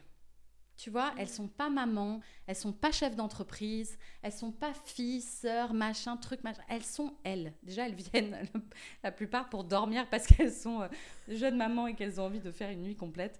Mais, euh, mais aussi juste pour se retrouver elles, en fait. Tu vois ça. Et, et, et, et, comprendre la, la, la, puissance du collectif, justement, cette puissance que moi j'avais expérimentée dans mes retraites. Parce que quand on travaille avec l'autre et qu'on a des miroirs, qu'on peut faire du psychodrame justement avec l'autre, qu'on peut travailler, enfin l'intelligence collective, le coaching collectif, parce qu'on fait beaucoup de coaching collectif, particulièrement le dernier jour pour les filles qui ont des reconversions professionnelles, des projets, etc. Quand vous avez 20 femmes qui se mettent au service d'une, que ce soit mm. professionnellement pour la porter et lui apporter des solutions, enfin des solutions, des idées concrètes pour sa reconversion, ou ou et de la confiance, un câlin? Enfin, je sais qu'il y a des moments où elles sont 20 à faire des câlins, enfin un câlin à une. Tu vois ce que je veux dire? Et je mets des mantras et elles dansent, elles bougent, elles sont un cocon d'elles. Enfin, en fait, c'est une énergie. Euh, c'est difficilement explicable parce que ça se fait tellement, le, fil de, ces retraites, il se fait tellement intuitivement selon mm. le groupe. Et je me laisse tellement porter par les histoires des unes, des autres. Tu vois, et il y en a une qui dit ça, je me dis, oh, ça me donne une idée, il faut faire le tunnel de l'amour. Enfin, tu vois, mm. j'ai tout d'un coup, j'ai des idées qui me viennent. Je me dis, elle, tu vois, j'ai envie de la faire s'exprimer comme ça, là où elle, ça, enfin, tu vois, et, ça se construit tellement comme ça, et en fait, c'est tellement puissant mhm. que c'est difficilement explicable, et c'est pour ça qu'à chaque fois, je dis toujours qu'elles en parlent mieux que moi, parce que leurs témoignages sont tellement, euh, bah voilà, euh, à la hauteur de, de, de, de, ces retraites, et moi, je peux en parler, bien sûr, avec, dans ma capacité de thérapeute, et moi aussi, je le vis dans mes tripes, hein, et, mhm. et je pleure à la fin, et je vis les plus beaux week-ends de ma vie. Enfin, vraiment, c'est magnifique. Mais elles, leur mot de dire. Enfin voilà, j'en ai aujourd'hui, j'en ai des centaines. Ça fait deux ans que, enfin plus de deux ans même, ça fait deux ans et demi que j'en fais tous les mois. Fais? Ah ouais. Donc euh, il y en a des centaines des témoignages et euh, ils sont tous sur mon compte euh, Instagram. Vous pouvez aller lire, mais c'est bouleversant quoi ce qu'elles disent. Elles disent que c'est le plus beau week-end de leur vie, que c'est le plus beau cadeau qu'elles se sont fait. Elles disent qu'elles ont plus avancé en un week-end qu'en 15 ans d'analyse, des filles qui avaient des douleurs physiques depuis des années, ou des boules dans la gorge, ou des sensations d'angoisse depuis des années, que tout d'un coup, enfin tu vois, pas tout d'un coup, mais en l'espace de, oui, trois jours, bah ça, il y a une légèreté, il y a quelque chose qui s'est soulevé, ou d'autres pour qui ça a été le démarrage, tu vois, de... Mm. d'un long cheminement ou de des, souvent d'ailleurs les filles m'écrivent six mois un an après en me disant voilà, j'ai monté mon cabinet d'avocat, je voulais te l'envoyer parce que oh, la retraite a été le, tu vois, le déclencheur de justement ce truc que j'osais pas faire ou je me donnais pas la légitimité mm. de. Et en fait, je suis facilitatrice, mais c'est vraiment ces 20 femmes qui, tu vois, se portent entre elles et qui restent en contact après, tu vois, à travers un groupe WhatsApp et et même, elles sont venues, il y en a certaines qui sont venues au Bliss Show, là, ah, et qui me disent, mais tu te rends compte, tu te rends pas compte de ce que tu as fait aujourd'hui, on fait des, des, hum, des, cercles de femmes tous les mois ensemble, elle, c'est ma meilleure amie, je la connaissais pas il y a six mois, mais aujourd'hui, c'est ma meilleure amie, enfin... Donc des, des, des rencontres et des choses, enfin voilà, une relation entre elles qui est, qui dépasse euh, qui dépasse le développement personnel, qui dépasse la raison pour laquelle elles sont venues. C'est vraiment elles, elles repartent avec une famille de femmes qui les portent. Euh, c'est une vraie expérience. Mois, Ouais. Puis c'est surtout, je pense qu'on est beaucoup de beaucoup de personnes n'ont pas ce, ce, soutien ou cette euh, enfin cet entourage de personnes sur lesquelles elles peuvent compter c'est incroyable d'avoir ça ouais c'est ce qu'elles disent aussi souvent c'est euh, bah, c'est des femmes qui ne connaissent rien les unes des mm. autres donc elles peuvent se présenter comme elles veulent elles peuvent se, se montrer comme elles veulent et de toute façon elles vivent des choses tellement puissantes enfin tu vois au niveau énergétique elles Enfin, elles vivent des choses qu'elles ont même jamais dit ou jamais montré ou jamais vécu avec mm. les personnes les plus proches de leur famille, de leurs amis.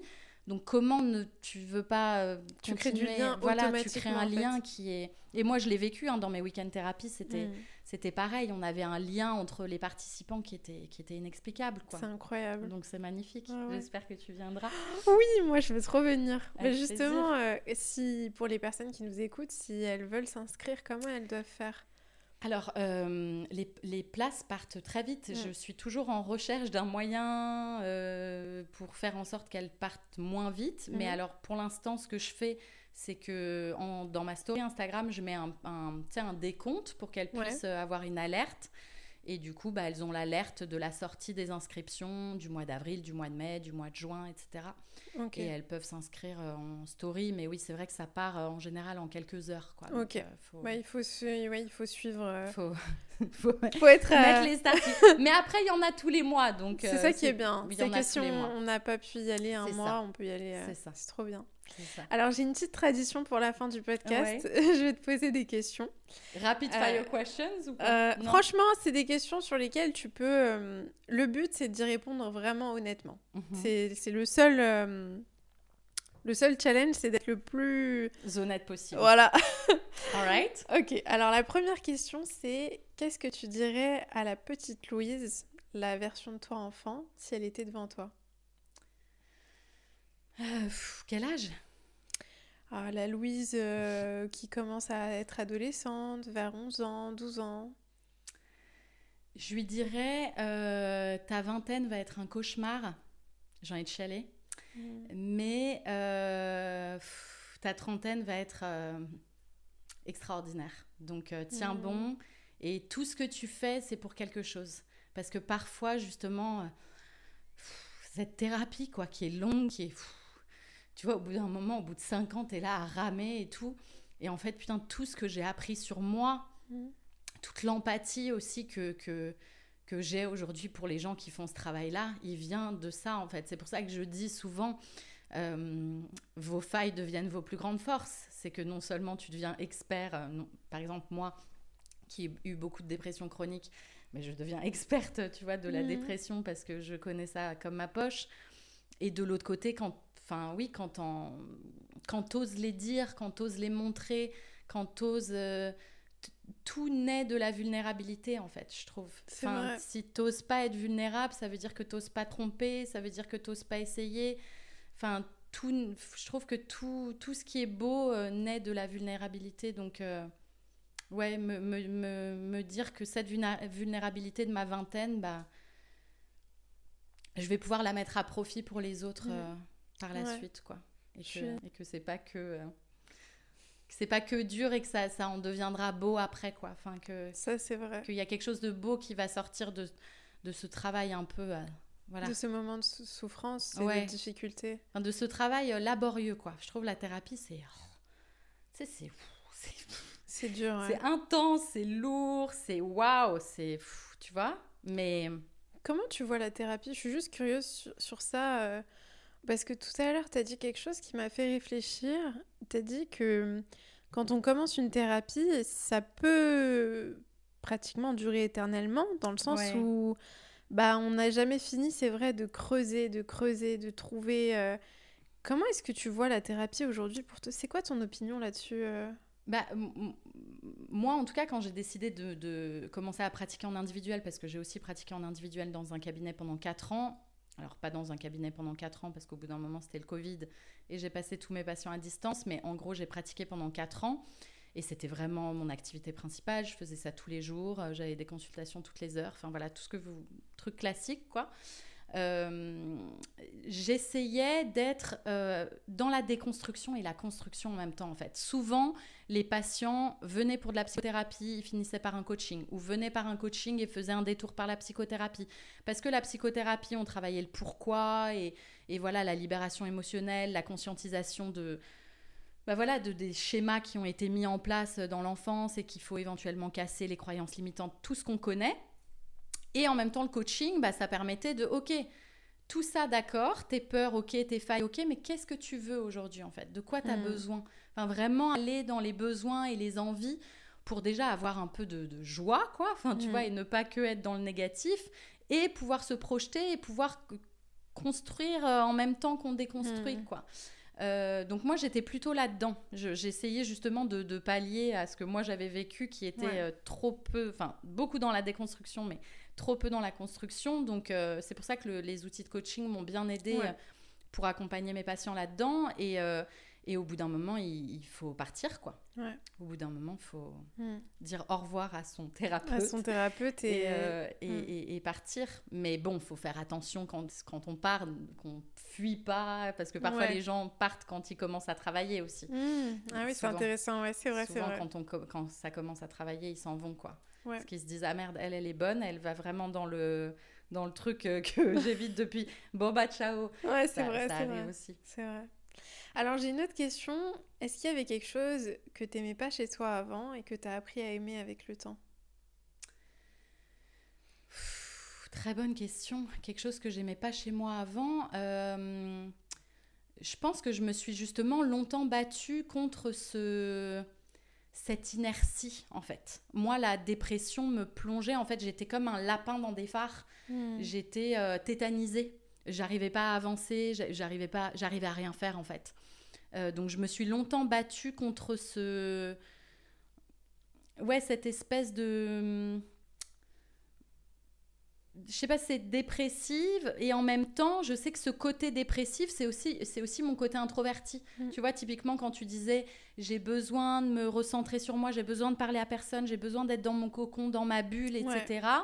Mais je pense que je me suis longtemps battue euh, parce que quand même quand tu veux monter un business, tu es obligé de rentrer dans ton yang, tu peux pas être que dans ton yin. Mm. Moi qui étais beaucoup dans mon yin, au bout d'un moment, j'ai dû faire OK, là je vais mettre quand même un peu le l'archétype de la guerrière et me battre pour lancer mon business parce qu'être entrepreneur c'est un vrai délire quand même ça mhm. aussi euh, et j'ai fait ça pendant des années plein de burn-out enfin bref mais euh, et, aujourd'hui je j'apprécie plus justement ce côté yin du mhm. féminin. Enfin tu vois je parle pas de féminité mais je parle ouais je vois ce que tu veux dire tu cette sensibilité cette peut-être euh, oui et mon côté introverti en fait. parce que là j'ai l'air extraverti et tout parce que voilà, ça fait partie de nos activités professionnelles aujourd'hui, mais, mais ma vie de tous les jours, c'est vraiment être seule chez moi. Enfin, tu vois, je pense que peut-être comme toi. Toi aussi, à voilà. 100%. C'est ça, et c'est mon plus grand bonheur. Moi aussi, moi aussi. J'adore être seule chez moi, que personne me fasse chier, faire ce que je veux quand je veux. C'est le bonheur, c'est le bonheur. C'est le bonheur, quoi. Et je, et je pense que j'ai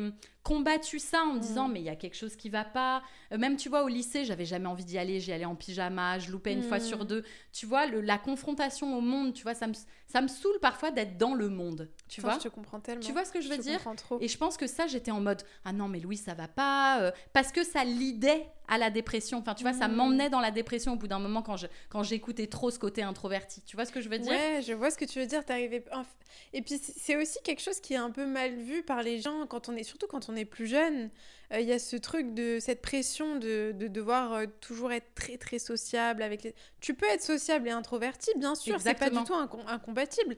Mais le fait d'avoir besoin de ces moments à, soi, en fait, c'est quelque chose qui est un peu mal vu quand on est plus jeune. Enfin, Exactement.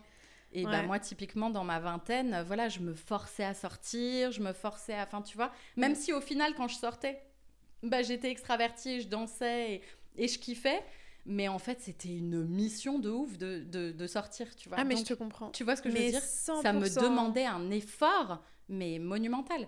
Et donc aujourd'hui, je pense que j'apprécie, je, je own, enfin tu vois ce que je veux dire? Je, vois trop, ouais. Je suis genre, je suis une introvertie, j'ai besoin d'être seule pour me recharger, me recharger et c'est ce que je suis et j'honore en fait mm. vraiment cette partie-là de, de, moi et j'ai eu la chance, enfin et je me suis donné aussi la chance de créer un métier qui me permet de travailler de chez moi, euh, enfin tu vois, Ouais, totalement. Et, d'être beaucoup chez moi et d'être beaucoup seule, quoi. Parce que c'est ça qui fait que je remplis aussi mon verre pour après pouvoir. Euh, le en donner aux autres. Je suis trop comme toi. Bah ouais. on, se, on, est pareil là-dessus. Bah ouais. Euh, Est-ce qu'il y a quelque chose qui était important pour toi dans le passé, mais qui l'est plus euh, aujourd'hui? Quelque chose que tu valorisais beaucoup dans le passé, sur lequel tu mettais beaucoup d'importance, mais auquel tu t'es détaché avec le temps? Ça peut être être par exemple, euh, je sais pas, euh, le regard des autres, ça peut être euh, te sentir comprise, ça, peut être vraiment plein de choses. Ouais, je pense que ce qui était important, oui, en fait, oui, le regard des autres dans le sens où j'attendais l'approbation. En fait, ce qui a, le, le, shift vraiment qui a été fort pour moi, ça a été que quand j'étais actrice, et c'est assez ironique ce mot actrice, parce que j'étais pas du tout actrice. Hmm. J'étais complètement passive en fait dans cette posture d'actrice. Parce que en gros, j'attendais qu'on ah. m'appelle pour des castings, tu vois, et j'avais l'impression de mettre ma vie dans les mains des autres, quoi. Je hmm. dépendais complètement du désir des autres, du désir qu'on me prenne, qu'on me prenne pas, qu'on me choisisse, qu'on me choisisse pas. Et j'avais pas du tout l'impression d'avoir ma vie en main, tu vois. Hmm. Et, et, un jour, je me suis dit, mais non, mais en fait, j'ai plein de trucs à dire, j'ai envie d'écrire mon spectacle, tout ça. Et, et, du jour, enfin pas du jour au lendemain, mais j'ai eu un problème physique, enfin une maladie quoi, qui m'a, enfin une maladie, un truc physique qui m'a fait dire ok là je, tu vois, je vais écrire mon spectacle et je vais devenir vraiment actrice. Mhm. Donc euh, ça répond pas trop à ta question. Ta question c'était. Si si, tu, tu... ma question c'était qu'est-ce que tu valorisais dans le passé que tu ne valorises plus? Oui, et bah du coup forcément, je pense comme bon peut-être beaucoup d'acteurs, on, on, vit par le regard de l'autre, on vit par le regard d'un réalisateur, d'un truc, d'un machin, parce que c'est comme ça qu'on existe. Mm. C'est l'autre qui nous fait exister. Aujourd'hui, en fait, j'ai au bout d'un moment, je me suis dit, très bien, personne veut me prendre, très bien.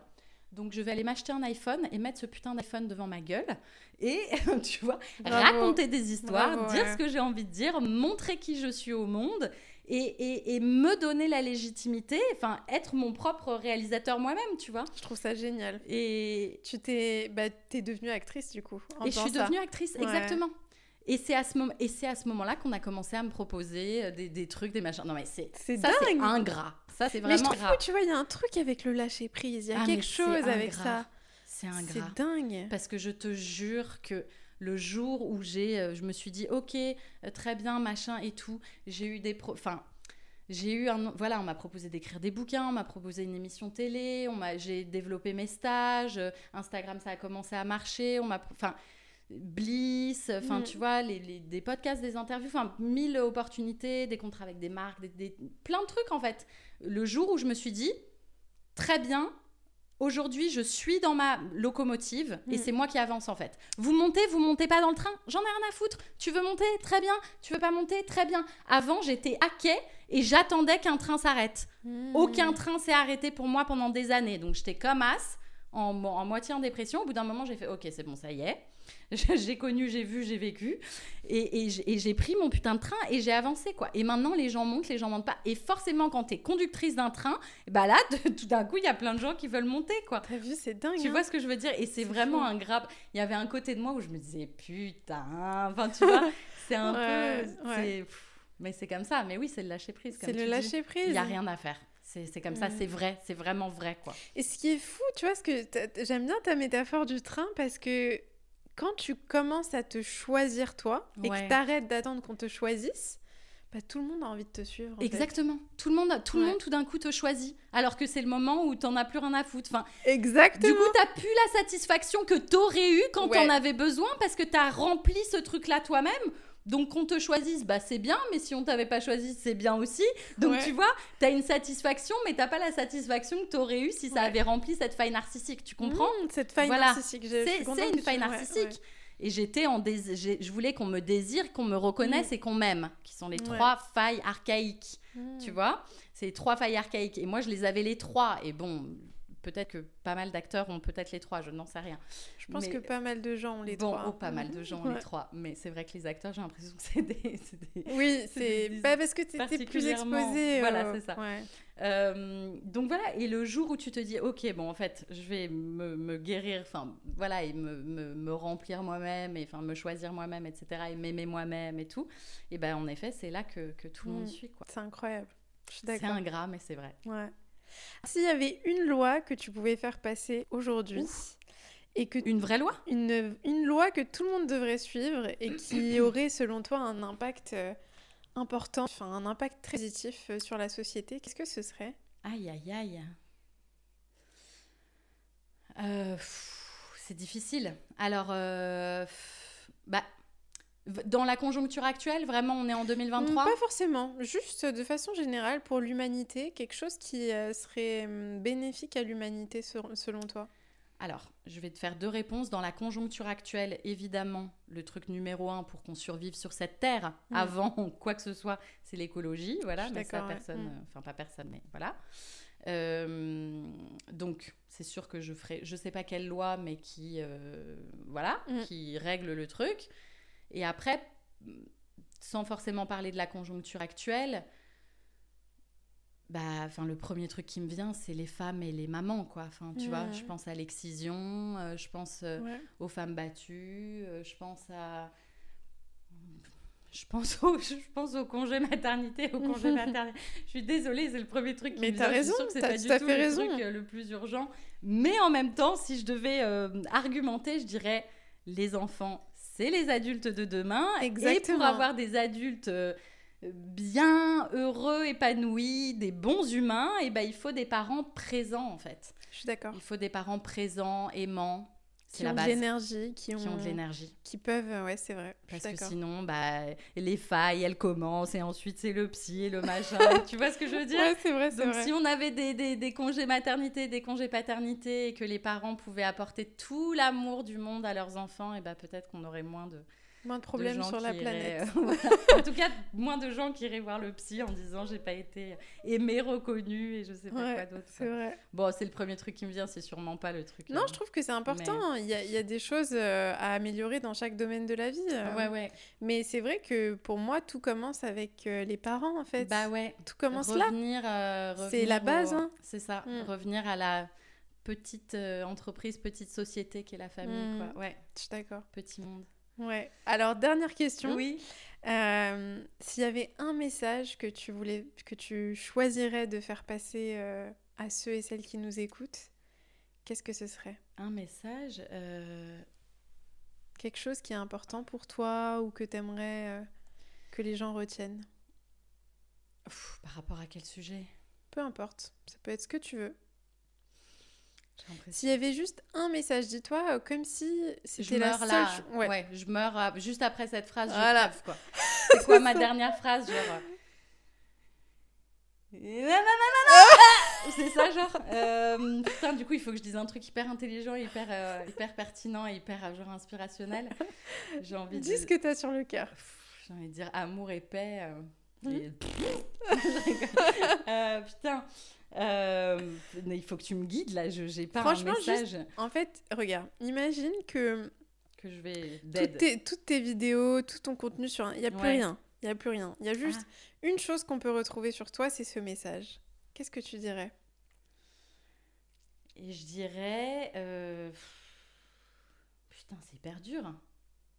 Qu'est-ce que tu dirais, toi? Moi, je dirais que. Je dirais que la raison pour laquelle on, se fait on souffre autant en tant qu'être humain, c'est parce qu'on on est très souvent l'esclave de notre mental plutôt, mhm. que, plutôt que le maître de nous-mêmes. Mhm. Et je dirais que finalement, tout ce qu'on recherche le plus se trouve à l'intérieur de nous parce que mhm. même quand on le cherche chez, chez les autres, euh, finalement, je pense qu'on qu'on recherche quelque chose de plus grand que nous. Mhm. Je pense qu'on cherche la source, on cherche mhm. l'être, on cherche Dieu. Il y a différents mots qu'on peut utiliser.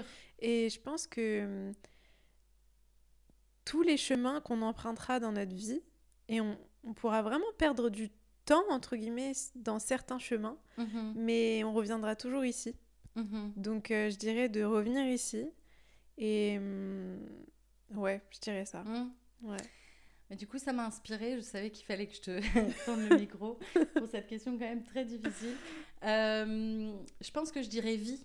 Ouais.